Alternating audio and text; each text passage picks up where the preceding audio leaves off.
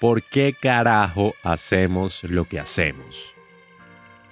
Sé que ya estoy un poco fastidioso con el tema porque este fue precisamente lo mismo que comenté en mi recomendación pasada sobre por qué estoy hasta la madre del marketing digital.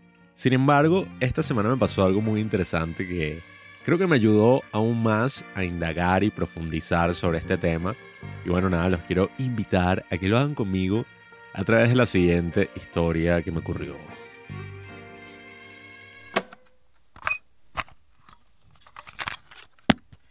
Ah, no, no, no, sé si utilizar mucha musiquita, muchos efectos el día de hoy, porque además de que hoy súper tarde, esto tenía que haber salido hace como cuatro días. Mm, quiero que esto sea crudo, quiero que esto sea real, quiero que me escuchen tal y como soy con mis amigos, con la gente que me conoce. Entonces, bueno, voy a tratar de meditar muchísimo esto y voy a ir directamente con la historia. Y esta historia empieza cuando compré un lente vintage, ¿no? Eh, se supone que las cámaras, ¿no? De fotografía tenían estos lentes intercambiables desde hace muchísimos años. Y hay gente que todavía los utiliza lentes de los años 70, de los años 80, etc. Entonces hay un lente de la Unión Soviética súper, súper cool, que mm, es como el más famoso de Internet. Se llama Helios 442, 58 milímetros fue construido en la Unión Soviética después de que los carajos invadieron Berlín y se robaron todos los planos que habían en las fábricas de lentes Zeiss, que son como, bueno, de los mejores lentes que hay, ¿no? En toda la historia. Entonces, bueno, nada, resulta que estaba buscando ese lente porque he visto varios videos de YouTube que te lo muestran y hacen todo un show al respecto. Y lo iba a comprar por Amazon en 50 dólares. No sé qué es lo que está pasando, si la inflación, si la guerra, si el estado actual de nuestro mundo ha hecho que ese precio vaya aumentando y ya no lo puedes conseguir por 50 dólares, sino que está que si en 100, 150 o incluso hasta más. Como no quería arriesgarme con todo esto, primer lente vintage que compro, ni siquiera tengo el adaptador para ponerlo en mi cámara, decidí meterme en los lugares poco recorridos del el marketplace de Facebook. Saben que tradicionalmente en nuestros países latinoamericanos existe Mercado Libre. Yo lo he usado mucho cuando era niño y hacía mis tratos así poco éticos, ¿no? Que si, ay, te vendo este Xbox, pero tú me das esto, hermano, haces cambio, aceptas tres perros siberianos por este compresor de aire. Cosas así que uno suele ver en Mercado Libre. Pero resulta que últimamente no se está utilizando tanto, sino que la gente decide tomar sus riesgos en esto del marketplace de Facebook. Un lugar donde cada quien pone, qué sé yo, lo que le da la gana. Y nada, tú ves como que los precios, hablas con el tipo en su perfil de Facebook, etc. No es muy complicado, que digamos. Conseguí mi lente en 45 dólares, me pareció súper, súper bien. Me reuní con el tipo, hicimos el intercambio. Fui con Juanqui y otro amigo, como, ajá, para parecer una pandilla así e intimidarlos, ¿no? Y nada, todo salió bien, el tipo nos inspiró muchísima confianza, tenía otro lente a la venta, nos vimos en un lugar público, no pasó nada muy destacable que digamos. Lo que sí pasó, que fue muy destacable, es que esto creó una adicción en mí. Esto me volvió adicto a meterme todos los días en Marketplace y ver todas estas ofertas de cosas súper innecesarias que nunca compraré eh, incluso cosas que ni siquiera son tan caras y que una batería de Guitar Hero para Wii. El otro día yo invité a unos amigos y jugamos Guitar Hero por 10 minutos y hablábamos de cómo sería súper cool tener una batería. O mira, un Xbox 360 que está dañado. Yo cuando tenía 14 años, no sé, utilicé un truco especial para arreglarlo. Entonces debería comprarlo. Puras cosas estúpidas, ¿no? Las que invierto mi tiempo. y en todo esto conseguí una oferta que para mí no podía ser real. Resulta que mm, existen ¿no? las cámaras estas DSLR, como la que yo tengo, que te permiten tomar fotos, tomar videos. Pero tradicionalmente han existido en todo este mundo del video los camcorders, los grabadores de video como tal, que son estas bromas así grandes. Eh, los más profesionales ya, bueno, te cuestan un ojo en la cara y le puedes cambiar los lentes y son súper ergonómicos los que, no sé, la gente está utilizando ahora para hacer documentales en la actualidad te pueden costar entre 5 mil y 10 mil dólares aproximadamente. Entonces, bueno, nada, nunca pensé que iba a estar a punto de tener uno en mis manos, pero resulta que vi un video de YouTube sobre uno de esos grabadores, pero muy viejo, un grabador de hace 5 años, como del 2014-2015, que se llama Canon C100 Mark II. La segunda versión de la Canon C100, que es esta cámara así, no, en cuanto a forma no es muy distinto de lo que sale en la actualidad, pero bueno, no graba en 4K y tiene varias limitaciones, pero bueno, nada, o sea, es una cámara que en su momento era la creme de la creme, era el top, era lo más caro que del momento, ¿no? Entonces estoy buscando en el marketplace y veo un carajo que lo está vendiendo como en 1500 dólares. Según el video, eso es lo que te lo van a vender ahora usado, ¿no? En el mercado. Yo dije como que, ay, oye, qué cool. Una cámara que nunca voy a comprar porque no tengo ni siquiera 1500 dólares para gastar en eso. Pero seguí buscando y conseguí de la nada una persona que lo había puesto que se hace una hora. La cámara, la misma de esa Canon C100 tal, y decía gratis, o sea, no tenía precio. Entonces, bueno, nada, le escribí, estuve conversando con esta persona y me di cuenta, ¿verdad?, que esta persona no tenía ni la más mínima idea de qué carajo es una Canon C100 Mark II. La persona yo le preguntaba como que, ay, ¿qué modelo es la cámara? Y que no, bueno, es una Canon, no sé qué, qué, eh, una Canon C, que C es la marca que tiene enfrente. Y que bueno, eso no existe. Y así, le pedí más fotos, le pedí, no sé, que me acercara y me mostrara algunas especificaciones que tiene en la parte de atrás. Y efectivamente era la cámara justamente que estaba buscando. Hablé con la persona y resulta que me lo estaba dejando en 600 dólares. Y yo, ¿qué coño? Me lo está dejando eso casi que un tercio de lo que vale. Y dicen que esas cámaras estaban que se construías como un tanque, burda rechas. Entonces, nada, a través de esta adicción me decidí a gastar mis ahorros, o parte de mis ahorros, en una cámara que, bueno, yo en mi cabeza me justifico muchísimo que la necesito, que va a ser como súper importante para mi desarrollo fílmico. Quizás sea una inversión un poco estúpida, dado que es una cámara de hace seis años, que ya nadie utiliza, pero bueno, nada, yo estaba súper emocionado, ¿verdad? Entonces, nada, cuadré todo, cuadré el lugar donde nos íbamos a ver. Hablé con mi amigo de la universidad, Arsenio, para que me acompañara y estuviéramos así, ¿sabes? Como dos tipos serios, así, fuertes, nadie nos va a robar y vaina. Entonces estábamos esperando, eso fue en un centro comercial, estábamos en la feria. Y bueno, en verdad no nos veíamos como tan fuertes porque estaba que si yo así todo nervioso y coño, por favor, que no me roben, que no me roben.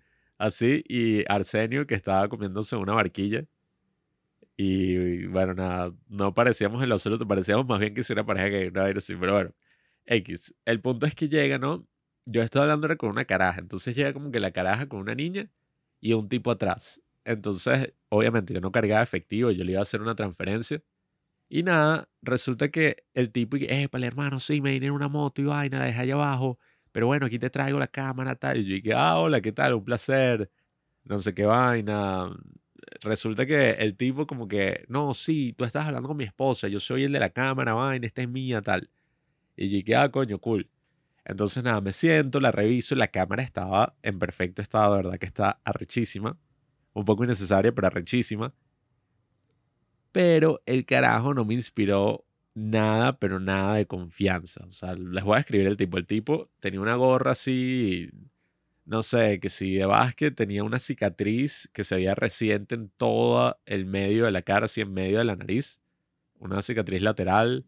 El tipo estaba así como un poquito desorientado y hablaba y que no, sí, chamo, tal, tal. Y el tipo, o sea, parecía un malandro, pues, sin juzgar, pero parecía como un carajo así. Entonces yo dije como que, oye, ¿cuál será la historia detrás de esta cámara? qué, qué manos la han tenido, cuáles son los trayectos que ha recorrido. Me puse como a decir eso. Y él y que, no, bueno, hermano, tú sabes que eso no se pregunta. y, que, y entonces y que, no, sí, esa vaina, no, eso me lo mandaron del extranjero para yo venderlo acá. Y, y que, coño, qué raro, ¿no? O sea, ¿quién carajo va a mandar algo de afuera para venderlo en Venezuela? O sea, no sé quién coño compra vainas en Venezuela. Bueno, X. Entonces, bueno, nada. Eh, el tipo y que no, y bueno, tú sabes, hermano, tal, las vainas pasan por varias manos y tal. Y yo le dije como que, coño, bueno, si es robada, no me importa. y que, ah, bueno, estás claro, estás claro, eso no importa. Y yo que, este maldito robó la cámara. Entonces el bicho me contó que tenía como otras vainas, otros equipos, pero el bicho no sabía nada, o sea, no tenía ni la más mínima idea de lo que tenía en las manos. Me dijo que había vendido como en 300 dólares una vaina, una cámara con siete lentes, una cámara que si, o sea, si verdad es la que yo creo que era, y con siete lentes esa vaina son como 10 mil dólares. Una verga así, 5 mil dólares, no sé. Pero bueno, X. Reviso la cámara, reviso toda la cuestión.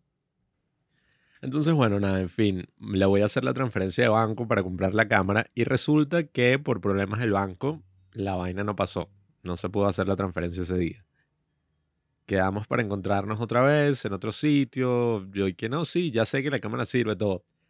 Pero empezamos a dudar en el camino a la casa. Estábamos como que, oye, este tipo a mí no me dio confianza en lo absoluto. Y no es únicamente por su apariencia física. Em, eso, bueno, uno nunca sabe, sabe cuál es el trasfondo de una persona. Pero el tipo, en verdad, no tenía ni idea de dónde había salido la cámara. Estaba como evadiendo todas las preguntas y nosotros dijimos como que no, esta vaina es robada. 100% seguros. Y nada, yo no sé si ética o moralmente tenga muchos problemas utilizando una cámara de hace 7 años que fue robada. Sin embargo, no sé, no sé, ¿sabes? Me hizo dudar, al final le inventé una excusa al tipo y le dije que no se lo iba a comprar. Y, y nada, me quedé sin mi cámara, me quedé solo con la cámara de mierda que tengo ahorita. Y eso me puso a pensar, ¿verdad? Esta es la razón por la que les cuento toda esta historia.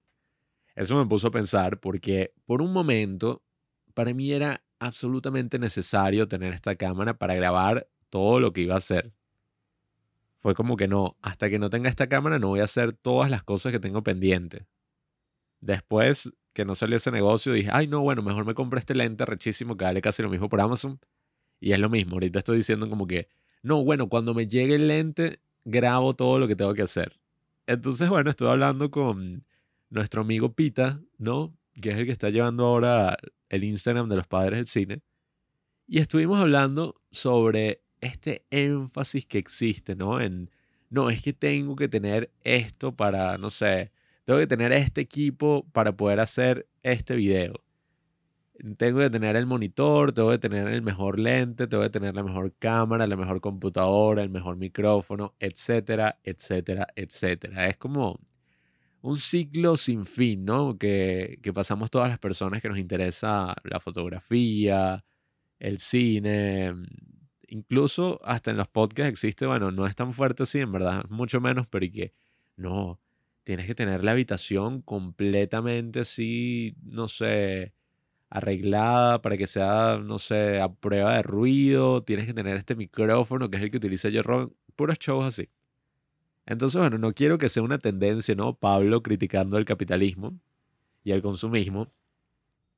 Sin embargo, creo que en la actualidad nos hemos no sé, concentrado demasiado. Tú te metes en YouTube y hay como 10.000 canales que te van a hablar de los mejores equipos, de los mejores setups para tu cámara, de qué deberías comprar, de cuáles son los 10 elementos esenciales que todo cineasta necesita, etcétera, etcétera, etcétera. Creo que pasa casi que con todo, incluso. La otra vez estaba hablando con alguien y que, no, yo quiero, me encanta la gimnasia, la gimnasia rítmica y tal, pero no, necesito una pelota Sasaki, que esas cuestan no sé qué, qué.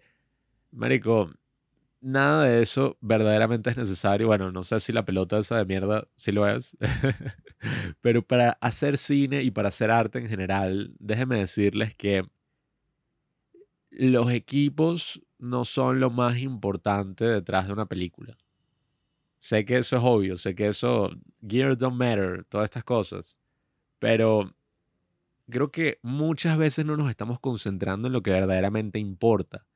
No estamos pensando eh, la suficiente cantidad de tiempo en las cosas que deberíamos pensar y reflexionar todo el tiempo, que es por qué hacemos lo que hacemos, por qué coño queremos hacer una película. Esto me pasó, por ejemplo, con el cortometraje de ficción que hicimos, que está en YouTube y es arrechísimo, La culpa y otros síndromes, lo pueden ver en nuestro canal de YouTube. Igual les dejo el link en la descripción de este episodio.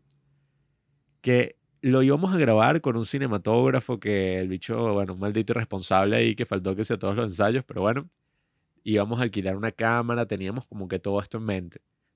Y la noche antes de, de grabar el cortometraje, que ya teníamos todo, todo pautado, la gente, los actores, ya llevamos como dos meses ensayando, ya teníamos todo, ¿no? El tipo dije que no, miren, ya no voy a ir porque subieron el precio de la cámara que vamos a alquilar y si ustedes no la pagan, yo no voy a ser el cinematógrafo. Y yo como que, ah, maldito hijo de puta, o sea, porque el carajo había dicho que no los iba, él podía conseguir un precio menor, que esos eran sus panos, una cosa así. Entonces, bueno, nada, no pudimos hacer eh, ese trabajo con él en específico y dijimos, y que bueno, ¿qué hacemos ahora? ¿Qué coño vamos a hacer? La grabación es mañana. Estábamos así vueltos locos y dijimos que deberíamos tomar la valiente decisión de grabar con nuestros teléfonos. Eh, los dos teníamos este, el mismo modelo del iPhone SE, que es como el que salió entre el 5 y el 6 y habíamos grabado todos los, ensayos con ese teléfono. Incluso el punto del cortometraje era grabarlo estilo Dogma 95 de Lars von Trier. Y como una cuestión del destino, como una coincidencia milagrosa, decidimos grabar con nuestros teléfonos. Y yo creo que fue la mejor decisión que pudimos haber tomado. De verdad que eso fue una de las mejores grabaciones que hemos hecho. Fue súper dinámico, fue asombroso para los actores, casi que no nos teníamos que preocupar en lo absoluto de los equipos, sino en lo que verdaderamente importaba en ese momento, que eran las actuaciones, la historia, la emoción que íbamos a transmitir a través del cortometraje. Entonces, al final terminamos incluso ganando un festival en Suiza que era de cortometrajes realizados con smartphones, Momo Film Festival en Zurich. Terminamos teniendo una buena recepción del cortometraje, ¿no? Y ahí es que yo me di cuenta que cada vez que uno está haciendo algo así artístico, uno debería tener como una razón que va más allá. Una razón que va más allá de, no sé, de... No, es que, qué sé yo, quiero hacer este corto porque, no sé, quiero como que la gente me reconozca o quiero que, no sé, compartir algo y que la gente vea que sí soy cineasta. Como que dejar de incentivar ese maldito perfeccionismo, ¿no? Que ve esos síntomas en esta obsesión por los equipos y en tener que tener los mejores equipos, porque si no la gente va a despreciar tu video, lo que sea que hagas, lo va a juzgar. Entonces hay que soltar ese perfeccionismo de mierda y soltar esa obsesión por los equipos y decir como que no, necesito un motivo superior. En este caso nos dimos cuenta del motivo incluso después. Al principio era simplemente hacer un corto con nuestros amigos antes de que se fueran del país, pero nos dimos cuenta que este mismo cortometraje podía ayudar a varias personas que estaban experimentando con el, bueno, el síndrome de Tourette y parte de las cosas que aparecen en el corto. Entonces, sin duda alguna, fue una de las mejores experiencias que hemos tenido. Y nada, he estado como reflexionando sobre todas estas cosas, he estado reflexionando sobre los equipos y por qué en verdad no los necesito, sino que debería concentrarme más bien en cuáles son las historias que quiero contar, cuál es la emoción que quiero transmitir, cuál es, no sé, el, el sentimiento detrás de cada cosa que ponga en la pantalla. Y no, ay, bueno, ¿sabes cuál es el mejor aparatico para seguir el foco y para que sea muchísimo más fácil todo? O sea, eso al final no es tan importante, no siempre puede resolver todos esos problemas técnicos. Eso es lo de menos en una producción. Al menos en una producción de esta escala, pues, no es una, ¿sabes? Si ni siquiera tienes un gran presupuesto o si no tienes presupuesto en absoluto, manda todo eso a la mierda. Así que bueno, nada, queridos amigos, quería como que ventilarme un poco respecto a ese tema, quería contarles esto que me pasó, este descubrimiento en contra del consumismo del siglo XXI. y nada, amigos, quiero motivarlos a eso, a que sigamos pensando en el por qué detrás de las cosas y no tanto solo en el cómo. ¿Sabes? Como que, ay, ¿cómo hago esto? ¿Cómo hago lo otro? Me voy a concentrar y tal. Si todavía no tenemos un porqué lo suficientemente fuerte, el cómo siempre va a ser una dificultad, siempre vamos a estar limitándonos. Entonces, nada, queridos amigos, los motivo a que vayan a buscar ese porqué detrás de los proyectos que hacen y que sepan que en cuanto al cine, la mejor cámara es la cámara que ya tienen. Si van a hacer una película, un corto, un video, lo que sea, se van a expresar en algún medio, empiecen con lo que ya tienen y ya, eso es lo importante. Al final a nadie le importa si, ay, no, es que el tipo no empezó con la cámara 4K, no sé qué vaina. No es tan relevante, créanme. Así que nada, queridos amigos, nos vemos en la próxima recomendación. Ya vamos a sacar esta semana que viene tremendo episodio sobre las películas de amor. Estén atentos a la recomendación que va a sacar Juanqui. Y bueno, nada, me despido.